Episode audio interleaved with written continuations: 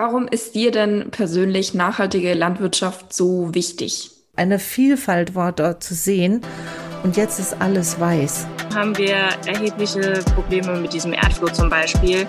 Die Biene ist unfassbar wichtig für uns. Naturschutz ist ein zentraler Baustein für den Klimaschutz. Futter fürs Hirn.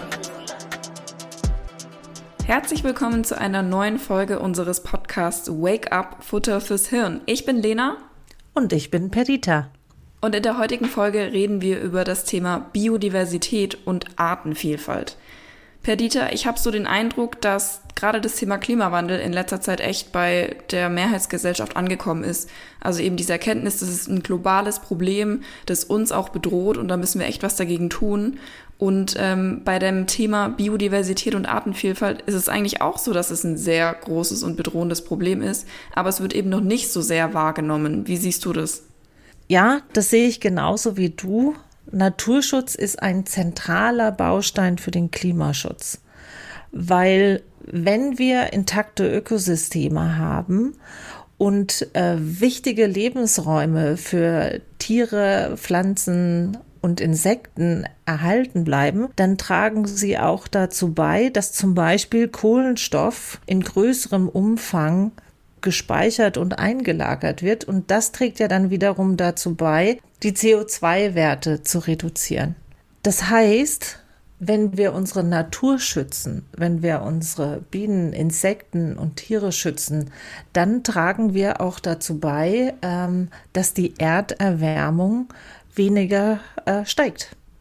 Und ein anderer Punkt ist auch, das haben wir beim Thema ähm, Klimawandel ja auch schon gesagt, es geht dabei nicht nur darum, den Planet zu retten. Also das ist nicht nur was für Menschen, die den Planet schützen wollen und denen Tiere und Pflanzen sehr wichtig sind.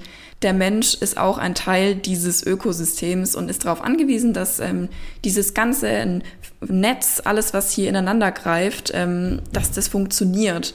Und da tragen die Pflanzen und Tiere einen erheblichen Teil dazu bei. Und darunter leiden wir auch, wenn das Ganze aus dem Gleichgewicht gebracht wird. Genau, und bevor wir aber anfangen, euch ein bisschen näher zu erzählen, wie das alles miteinander zusammenhängt, wäre es mir nochmal wichtig, euch das Wort Biodiversität ein bisschen besser zu erläutern. Ne? Also vielleicht habt ihr schon eine Ahnung, was das bedeuten kann. Also Biodiversität umfasst eigentlich drei große Bereiche, die natürlich eng miteinander verbunden sind. Also zum einen ist es die Vielfalt der Ökosysteme. So, da denkt ihr so, uh, was sind jetzt vielleicht Ökosysteme? Ökosysteme sind zum Beispiel Wälder, Mooren, Grünland, Savannen, Seegraswiesen. Das sind Ökosysteme. Und das beinhaltet als zweiten Bereich die Vielfalt der Arten, also der Tiere und Insekten und die genetische Vielfalt innerhalb der Arten. Also nehmen wir mal Beispiel, eine Art Apfel und natürlich gibt es verschiedene Arten von Äpfeln. Ne, die dann auch unterschiedlichen Genpool haben.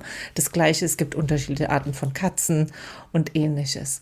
Also diese drei Bereiche das ist in dem Wort Biodiversität erhalten. Okay, und warum ist jetzt zum Beispiel, warum sind Insekten so wichtig? Also ich weiß nicht, jetzt ist gerade Sommer, ich werde immer ganz viel gestochen und äh, ich finde die eigentlich ziemlich lästig. Ne? Und dann denkt man sich, oh, weniger ist doch super, ne? Wäre ich weniger gestochen und ähm, das ist doch prima. Aber das ist nicht so. Also ich weiß noch, als ich in den 90er Jahren, wenn ich mit dem Auto im Sommer die Straße lang gefahren ist, also da musste ich spätestens nach einer Stunde mal anhalten und mein Fenster sauber schrubben, weil einfach so viele Insekten an meiner Fensterscheibe klebten. Und wenn ihr ja. jetzt mit dem Auto durch die Gegend fahrt, habt ihr vielleicht festgestellt, hm, da kleben ja weniger Insekten dran. Und das liegt daran, dass seit 1998 habe in Deutschland die Insektenmasse um 76 Prozent abgenommen. Und dann denkt ihr euch, ist doch super, ich habe saubere Fensterscheiben und ich werde vielleicht weniger gestochen. Aber natürlich haben Insekten wichtige Funktionen. Sie sind wiederum die Nahrung für Vögel zum Beispiel. Und auch äh, sind sie wichtig, vor allem Bienen, ne, für das Bestäuben von Pflanzen.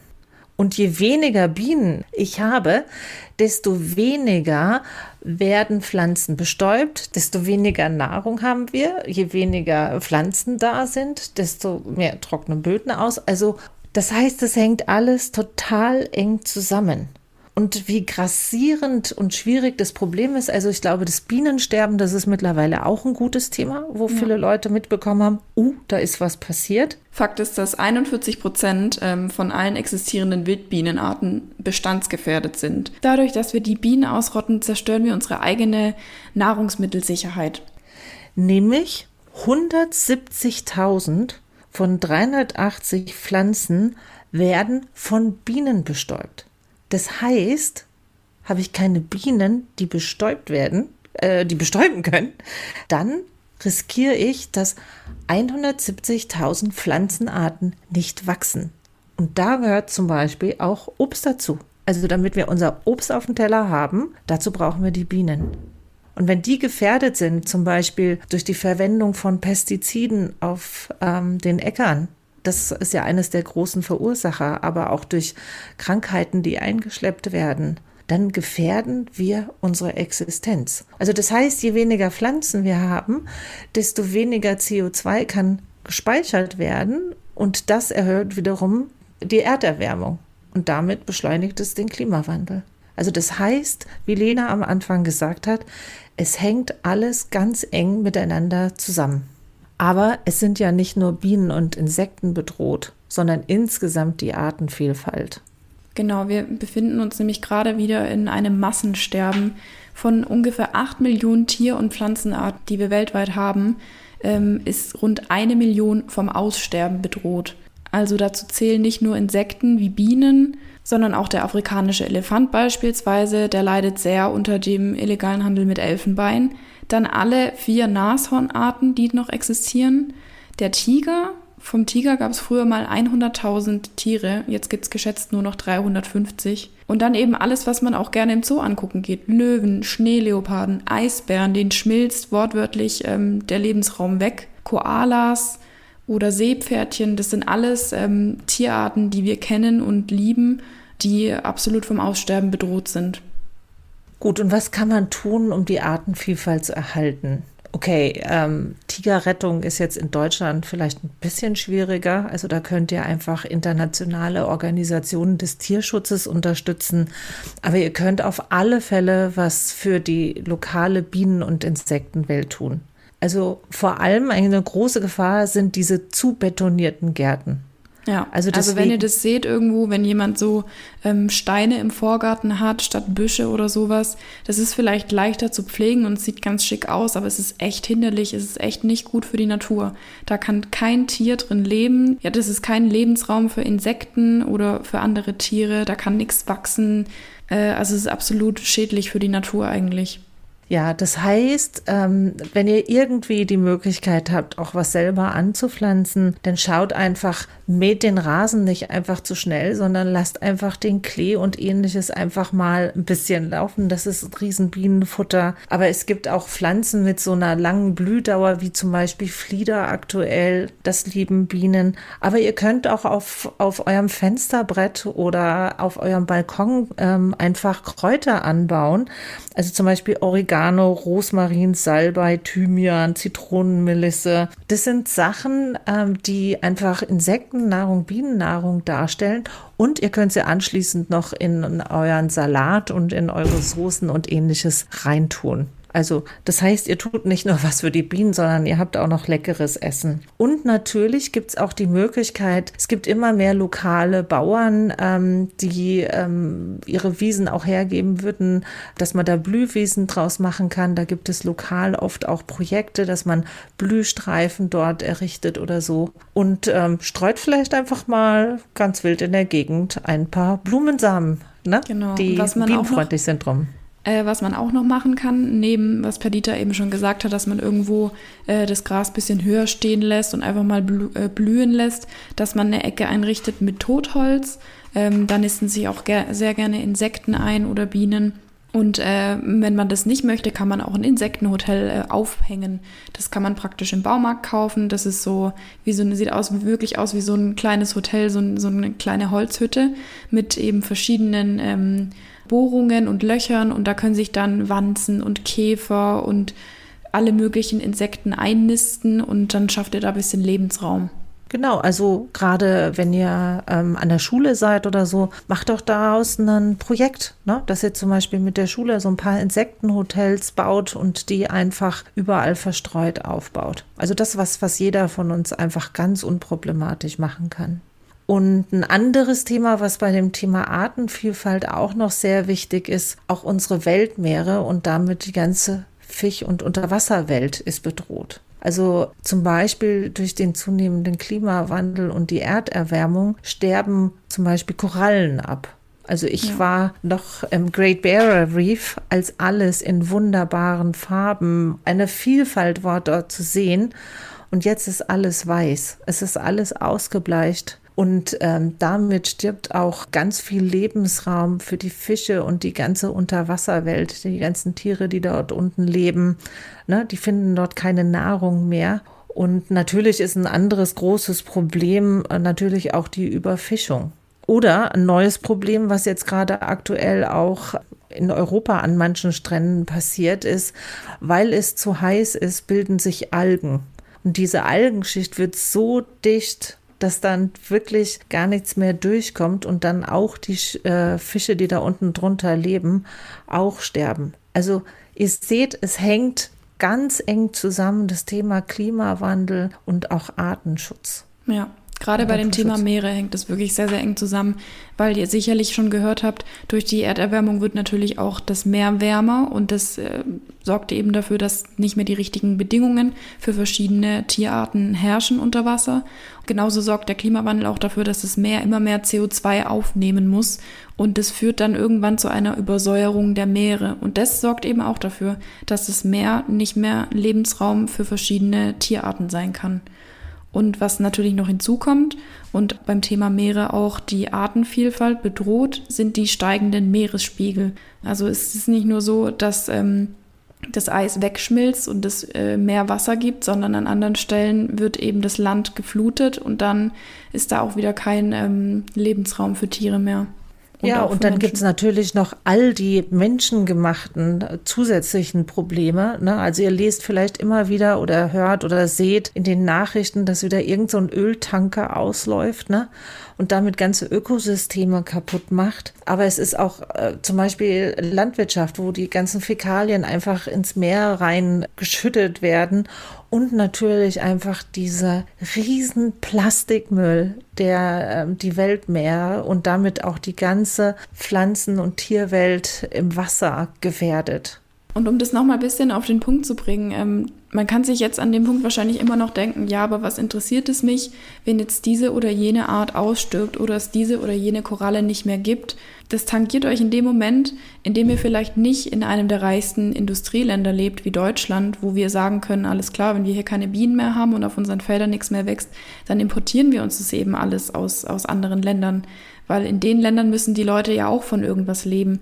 Und jetzt sind schon riesige Teile des Regenwalds in Brasilien abgeholzt, damit dort Soja angepflanzt werden kann, damit unsere Kühe was zu essen haben. Und die Leute dort machen dieses wahnsinnige, wahnsinnig tolle Ökosystem, den Regenwald kaputt, um da eine Monokultur anbauen zu können, damit unsere Rinder in Deutschland was zu essen haben.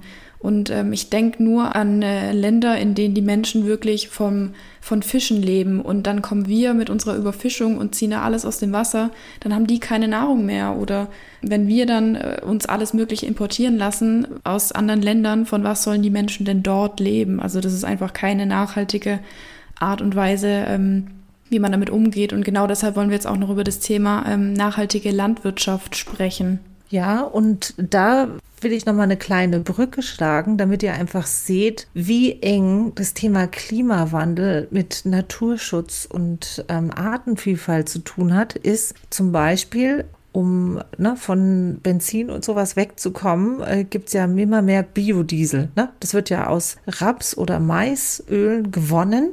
Ja, und was passiert aber, dass wir riesen Monokultur aufbauen, wo das in Riesenumfang angebaut wird. Ne? Und diese Monokulturen, die bedingen natürlich, dass alle anderen Pflanzenarten die dann vielleicht auch wichtig sind wiederum für Insekten etc., äh, dass die es dann nicht gibt. Ja, also, also Monokulturen sind echt ein, ein großes Problem, weil wenn da nur Raps angebaut wird über Jahre hinweg, oder nur Mais oder was auch immer, dann entzieht es natürlich dem Boden immer die gleichen Nährstoffe.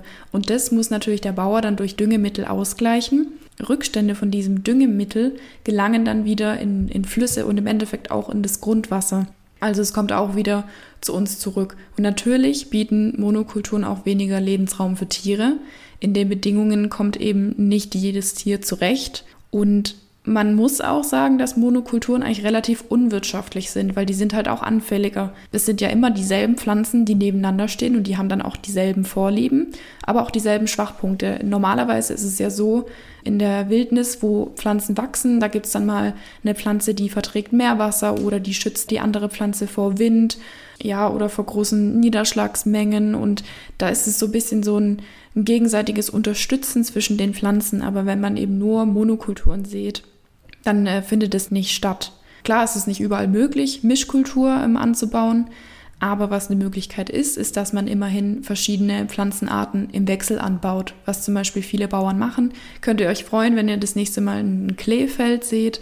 Wenn, die, wenn ein Bauer Klee gesät hat, dann verzichtet er praktisch ein Jahr auf seine Ernte und ähm, lässt den Boden aber dann somit sich ein bisschen erholen und äh, wieder Nährstoffe tanken, damit die nächsten zwei Jahre ähm, wieder genügend Nährstoffe im Boden sind. Also das heißt ähm, auch, was auch nochmal so gefährdend ist, wenn Monokulturen da sind, dann tun sich natürlich Fressfeinde einfinden, ne? die sich dann ja. auf die natürlich eingemacht haben. Und dann setzen die Bauern immer mehr Pestizide ein, und wie gesagt, also es gibt ja sehr, sehr clevere Insekten, die dann auch lernen, mit diesen Pestiziden umzugehen. Aber je mehr Pestizide einfach auch gestreut werden, äh, desto mehr äh, werden zum Beispiel Wildkräuter, Gräser und ähnliches vernichtet. Also das hängt eng zusammen. Aber dass es natürlich nicht einfach ist, wenn ich diese ganzen, äh, sage ich mal, Fressfeinde sozusagen mir hergezüchtet habe, die jetzt ohne Pestizide zu machen, ist natürlich auch sehr, sehr mühselig. Ja, und in der Folge werden dann natürlich immer mehr und immer stärkere Pestizide verwendet. Und das ist nicht nur schlecht für die Tiere und für die Pflanzen.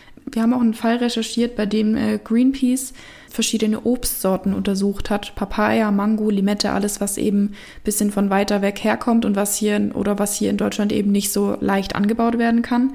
Die haben bei 59 von 70 Proben 35 verschiedene Wirkstoffe auf dem Obst gefunden und 21 davon gehören zur Kategorie hochgefährliche Pestizide. Also wirklich ähm, was, was man nicht auf seinem Obst haben möchte, was auch nachdem man es gewaschen hat wahrscheinlich nicht ideal ist, wenn man das dann isst. Ja, also das hört sich dann alles auch gar nicht mehr so lecker an. Ne? Ja. Also deswegen möchten wir einfach noch mal einen Tipp, den wir schon in der Klimafolge gegeben haben, noch einmal betonen. Also Leute, kauft saisonales Obst und Gemüse, kauft regionales Gemüse. Das ist, da könnt ihr auch einfach einen großen Beitrag zum Klima und zum Naturschutz machen. Und ja. natürlich schaut mal, Gibt es wirklich einen Bauern in eurer Umgebung, der was anpflanzt? Da könnt ihr hinschauen und da könnt ihr sehen, wie dort mit den Böden, wie mit der Natur umgegangen wird. Und natürlich ist klar, wenn du Pestizide da im großen Stil verstreust, ist es wahrscheinlich weniger aufwendig, als wenn du sozusagen durch nicht chemische Mittel versuchst, einfach diese Fressfeinde zu beseitigen. Und das ist mehr Arbeit, das ist mehr mühselig und kostet damit auch mehr Geld. Also ihr entscheidet wirklich auch beim Kauf sozusagen, ob sich Umwelt- und Naturschutz auch für die, die es betreiben, lohnt. Also deswegen seid da einfach auch bereit, wenn äh, jemand wirklich sich aufmacht, sozusagen die Pflanzen- und die Tierwelt etwas besser zu schützen, um einfach Obst, Gemüse und ähnliches anzubauen, dass ihr das dann auch belohnt. Du hast gerade schon angesprochen, schaut mal bei eurem Bauern vorbei, wie der anbaut, was der mit seinen Böden macht, denn da gibt es ähm, große Unterschiede zwischen konventioneller und nachhaltiger Landwirtschaft. In der konventionellen Landwirtschaft werden oft ähm, große Maschinen verwendet, die dann die ähm, Äcker ernten Und das sorgt dafür, dass es einen sehr, sehr großen Druck auf den Boden gibt. Und der Boden wird dann so stark zusammengepresst, dass die Bodenstruktur zerstört wird. Das sieht man dann manchmal ganz gut, wenn man an so einem Acker vorbeiläuft und äh, sich das Wasser da oberhalb sammelt, weil der Boden einfach so zerstört ist, dass das Wasser dann nicht mehr abfließen kann. Und das ist natürlich unfassbar schlecht, nicht nur für Tiere und dafür, dass Pflanzen wachsen können. Es kann den Boden sogar unfruchtbar machen. Ja, und jeder, jemand, der von euch das mal erlebt hat, wenn äh, Boden versiegelt sind und dann sozusagen zum Beispiel ein riesen Regen draufkommt, das schwemmt einfach alles weg. Und dann hast du Erdabrutsche, äh, da werden dann auch ganze Wälder dann mit kaputt gemacht. Also ähm, ich denke mir mal, egal welches Thema wir gerade anfassen, ihr seht, es ist alles eng miteinander verbunden. Ja. Und ähm, es reicht nicht nur sozusagen eine Maßnahme zu machen, sondern ich glaube, wir müssen einfach an vielen Dingen gleichzeitig versuchen, die Dinge besser zu machen. Und ähm, auch, äh, ich glaube, was ein weiteres großes Problem ist, ist einfach auch diese Bodenfraß, diese Flächenversiegelung. Also ja, nicht genau. nur, dass der Boden härter wird, sondern dass wir es einfach verbauen. Wir bauen einfach viel. Wir betonieren ganz viel zu. Um 90 Hektar, 90 Hektar landwirtschaftliche Fläche gehen jeden Tag verloren durch Gewerbemaßnahmen, Siedlungsbau, Infrastrukturmaßnahmen. Das ist halt besonders problematisch, wenn wir mit dem Boden, der noch vorhanden ist, eben so wenig nachhaltig umgehen. Weil das so ein wichtiges Thema ist, freut es uns ungemein, dass wir eine Frau gefunden haben, die genau da versucht, was anders zu machen. Unsere Interviewpartnerin heute ist Janne von Die Gemüslichen. Zusammen mit ihrem Mann hat Janne nämlich äh, vor einiger Zeit eine Streuobstwiese in einen Gemüsegarten verwandelt. Dort bauen sie ganz, ganz viel Gemüse an und ähm, verkaufen das dann in Form von Gemüsekisten. Und das Besondere ist, dass sie keinerlei Pestizide oder Düngemittel verwenden, die irgendwie chemisch sind oder nicht natürlich. Und ähm, sie machen eben genau das, was wir vorhin beschrieben haben, Mischkulturen. Also da wird nicht nur eine Monokultur angebaut, sondern da wird wirklich darauf geachtet, dass der Boden fruchtbar bleibt, dass die Nährstoffe im Boden bleiben und dass man mit dem Boden wirklich noch einige Zeit was anfangen kann und dass eben dieses Ökosystem erhalten bleibt, dass dort auch Tiere leben können, dass bisschen Blumenwiese stehen bleibt für die Bienen, für die Insekten. Aber ich glaube, jetzt sollten wir uns selber zu Wort kommen lassen. Unsere Interviews starten immer mit einer persönlichen Überraschungsfrage. Und meine Frage ist, bist du schon mal von einer Biene gestochen worden? Und wenn ja, reagierst du allergisch? Ja, ich glaube, ich bin schon mal von der Biene gestochen worden, aber nein, ich bin zum Glück nicht allergisch. Ja, weißt du noch die Situation? Also ich glaube, ich bin mal als Kind gestochen worden auf den Zeh und auf einen großen Zeh und der war dann ganz dick und ich bin nicht mehr in meine Sandalen reingekommen. Aber da war ich wirklich noch sehr jung. Warum ist dir denn persönlich nachhaltige Landwirtschaft so wichtig? Ich finde, dass wir einfach viel mehr für unsere Umwelt, für uns selbst tun müssen. Und deswegen bin ich jetzt auch da, wo ich bin, ähm, nämlich auf meiner kleinen, schönen Farm. Und ich möchte einfach einen Beitrag dazu leisten, dass es auf der Welt nicht weitergeht mit Ausbeutung der Natur, unserer Umwelt, äh, unseres Lebens, unseren, unseres Lebensraumes, sondern möchte einfach einen positiven Impact sozusagen schaffen. Und ich habe so das Gefühl, an vorderster Front mit dabei zu sein und viel mehr zu tun als jeder Konsument äh, und auch einfach die Kontrolle darüber mehr zu haben, indem ich selbst mein eigenes Gemüse anbaue, zum Beispiel. Du hast gerade schon das Thema Ausbeutung angesprochen. Gibt es denn was, äh, was dir aktuell stark Sorge bereitet, ähm, was dich da so ein bisschen umtreibt im Thema Landwirtschaft? Klar, äh, wir haben zum Beispiel ein Problem mit Schädlingen, wie zum Beispiel dem Erdfloh. Kommt vor allen Dingen daher, dass in näherer Umgebung ganz viele Rapsfelder waren und der vermehrt auftritt. Wir versuchen hier auf unserem, in unserem Garten möglichst hohe ähm, Biodiversität zu schaffen, indem wir viele unterschiedliche Kulturen auf kleiner Fläche anbauen, weswegen das eigentlich in einem Umfeld ohne Monokulturen müssten sich die Schädlinge ziemlich in Grenzen halten, aber trotzdem haben wir erhebliche Probleme mit diesem Erdfloh zum Beispiel, Und natürlich ärgert mich das, ja, dass die Landwirte, die konventionellen Landwirte nicht auf Biodiversität achten. Die haben ja auch kein Problem oder wenig Problem mit dem Erdfloh. Das betrifft sie kaum, weil aus dem Raps Öl gemacht wird. Äh, der Erdfloh irgendwie entweder mit Chemikalien entfernt wird oder äh, wie auch immer. Aber wir, die halt gerne auf oder wir verzichten auf jeden Fall, egal wie schlimm, äh, auf Chemikalien, machen Netze drüber und können dann nur hoffen, dass die Netze äh, viel bringen und die Pflanzen nicht so groß werden, dass sie von unten dran stoßen und die ähm, Erdöl sich einfach aufs Netz draufsetzen und durch das Netz durchknabbern. Und jetzt hast du gerade schon angesprochen, ähm, was ihr macht mit den Netzen, statt Chemikalien zu verwenden. Was sind denn noch andere Dinge, was eure nachhaltige Landwirtschaft von konventioneller Landwirtschaft unterscheidet? Also was macht ihr konkret anders? Ich würde sagen, wir haben schon ganz anders äh, überhaupt begonnen. Viele Landwirte oder auch Marktgärtner, so nennen wir uns, die fangen erstmal auf einem großen Feld an. Da sind rechts und links normale konventionelle Flächen und Landwirtschaft. Und wir haben einfach auf einem verwilderten Grundstück angefangen, wo von Anfang an eine hohe Biodiversität einfach da war. Hier sind äh, Sträucher, Obstbäume. Ja, es ist einfach eine natürliche Umgebung, die wir uns jetzt versucht haben, natürlich auch zunutze zu machen. Aber wir haben auch einfach versucht, von Anfang an so viel wie möglich zu erhalten. Genau, und das würde ich sagen, unterscheidet uns schon mal im Vorhinein davon, von anderen, von der konventionellen Landwirtschaft.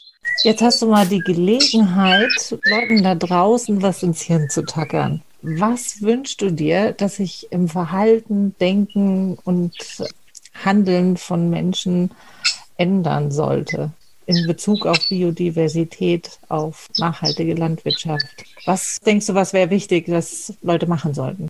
Ja, ich denke, äh, ein ganz wichtiger Schritt ist auf jeden Fall, regional zu kaufen. Ich möchte jetzt nicht unbedingt Werbung für mich selbst machen, aber ja, wenn man einfach weiß, wo seine Sachen herkommen, dann unterstützt man viel besser, dass, dass das Bienensterben verhindert wird, die Biodiversität, wenn man äh, seine Produzenten auch persönlich kennt und weiß, wie die wirtschaften, dann ist auch ein Biosiegel für mich persönlich nicht wichtig, weil ich kann es ja selbst mit eigenen Augen ansehen, wo es herkommt. Und vor allen Dingen wünsche ich mir, dass die Leute bereit werden, auch mehr für ihre Sachen und die, die Produkte auch zu bezahlen. Weil wenn man halt ohne Chemikalien, die wirklich sehr günstig auf dem Markt zu bekommen sind und Schädlingsbekämpfungsmittel, wenn man da ohne arbeitet, braucht man halt auch schon wieder andere Sachen, andere Infrastruktur, die oftmals teurer ist oder man hat halt Schädlingsverluste, die man irgendwie stemmen muss und wir machen das auch alles mit Handarbeit. Wir benutzen keine großen Maschinen. Das heißt, wir verdichten nicht den Boden. Wir erhalten das Bo äh, Bodenleben. Die Regenwürmer sind unsere besten Mitarbeiter quasi.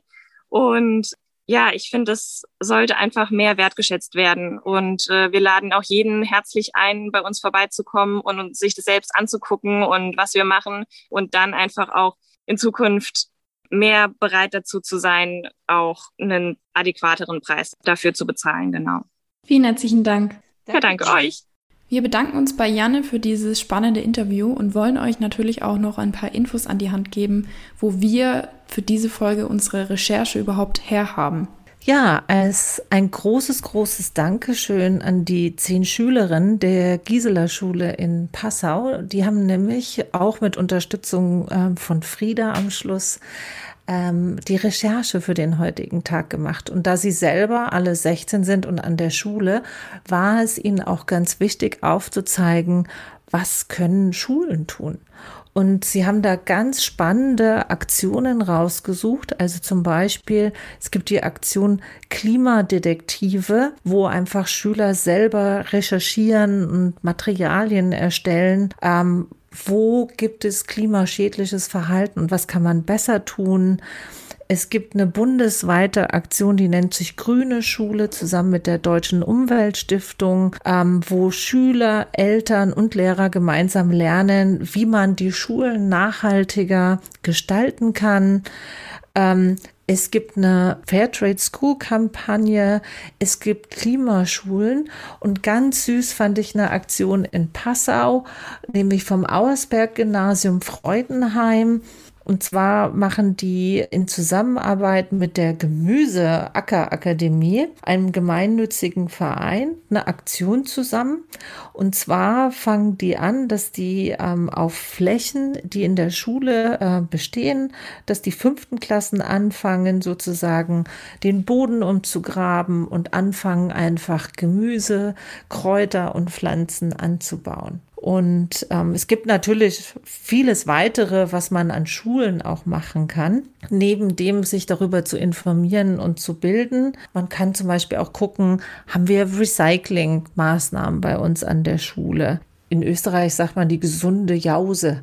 Also, dass man also wirklich schaut, ähm, dass es man äh, nicht nur sich gesund ernährt, sondern darauf achtet, dass man zum Beispiel keine Alufolie zum Verpacken nimmt, sondern einfach ein Pausenbrotpapier, dass man anstelle von der Klimaanlage einfach äh, lüften ne, durch Fenster auf und zu machen, ähm, dass man das Licht ausmacht, wenn es nicht gebraucht wird, dass man LED-Leuchtmittel ähm, benutzt und vor allem auch darauf achtet, dass in der Kantine oder Mensa, je nachdem, oder im Pausenverkauf wirklich regionale, saisonale Bioprodukte verkauft werden. Also das sind zum Beispiel Sachen, die man an Schulen tun kann. Und das fand ich jetzt sehr, sehr gute Vorschläge, die die Mädels da zusammengesucht hatten. Und was ihr zu Hause machen könnt, ähm, da haben wir jetzt natürlich auch wieder eine Challenge für euch.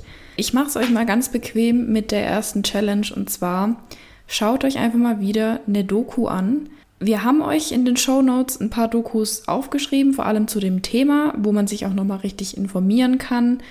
Ich wollte aber auch nochmal appellieren, schaut euch einfach immer wieder eine Doku an, sowas wie Unser blauer Planet oder Terra X Planet Erde, was weiß ich, und lasst euch einfach mal wieder mitreisen, dass ihr mal wieder dieses Gefühl habt, wow, was haben wir eigentlich für eine krasse Erde, was haben wir für krasse Pflanzen und Tierarten, Millionen und wie die aussehen, was die können, wie das alles funktioniert und ineinander reinspielt und wie faszinierend das eigentlich alles ist. Weil wenn man das so liest, dieser und jener Vogel stirbt aus oder dieses und jenes Insekt gibt es bald nicht mehr, dann tangiert es ein wenig. Aber wenn man sich das nochmal ein bisschen vor Augen führt, wie krass es eigentlich ist, was wir hier alles auf der Erde haben und wie schön es ist und dass es sich lohnt, das zu bewahren, dann hat man vielleicht auch nochmal eine ganz andere Motivation. Ja, und dann würde ich gerne nochmal als zweite Challenge was ganz Praktisches machen, wo ihr auch was tun müsst. Nämlich versucht wirklich, wie wir vorhin gesagt haben, Kräuter oder Wildblumen anzupflanzen, sei es bei euch auf dem Balkon oder dass ihr einfach auch guckt, leerstehende Wiesen oder sowas auch mit Samen zu beglücken und ähm, dass ihr vielleicht selber ein Insektenhotel bastelt und aufstellt.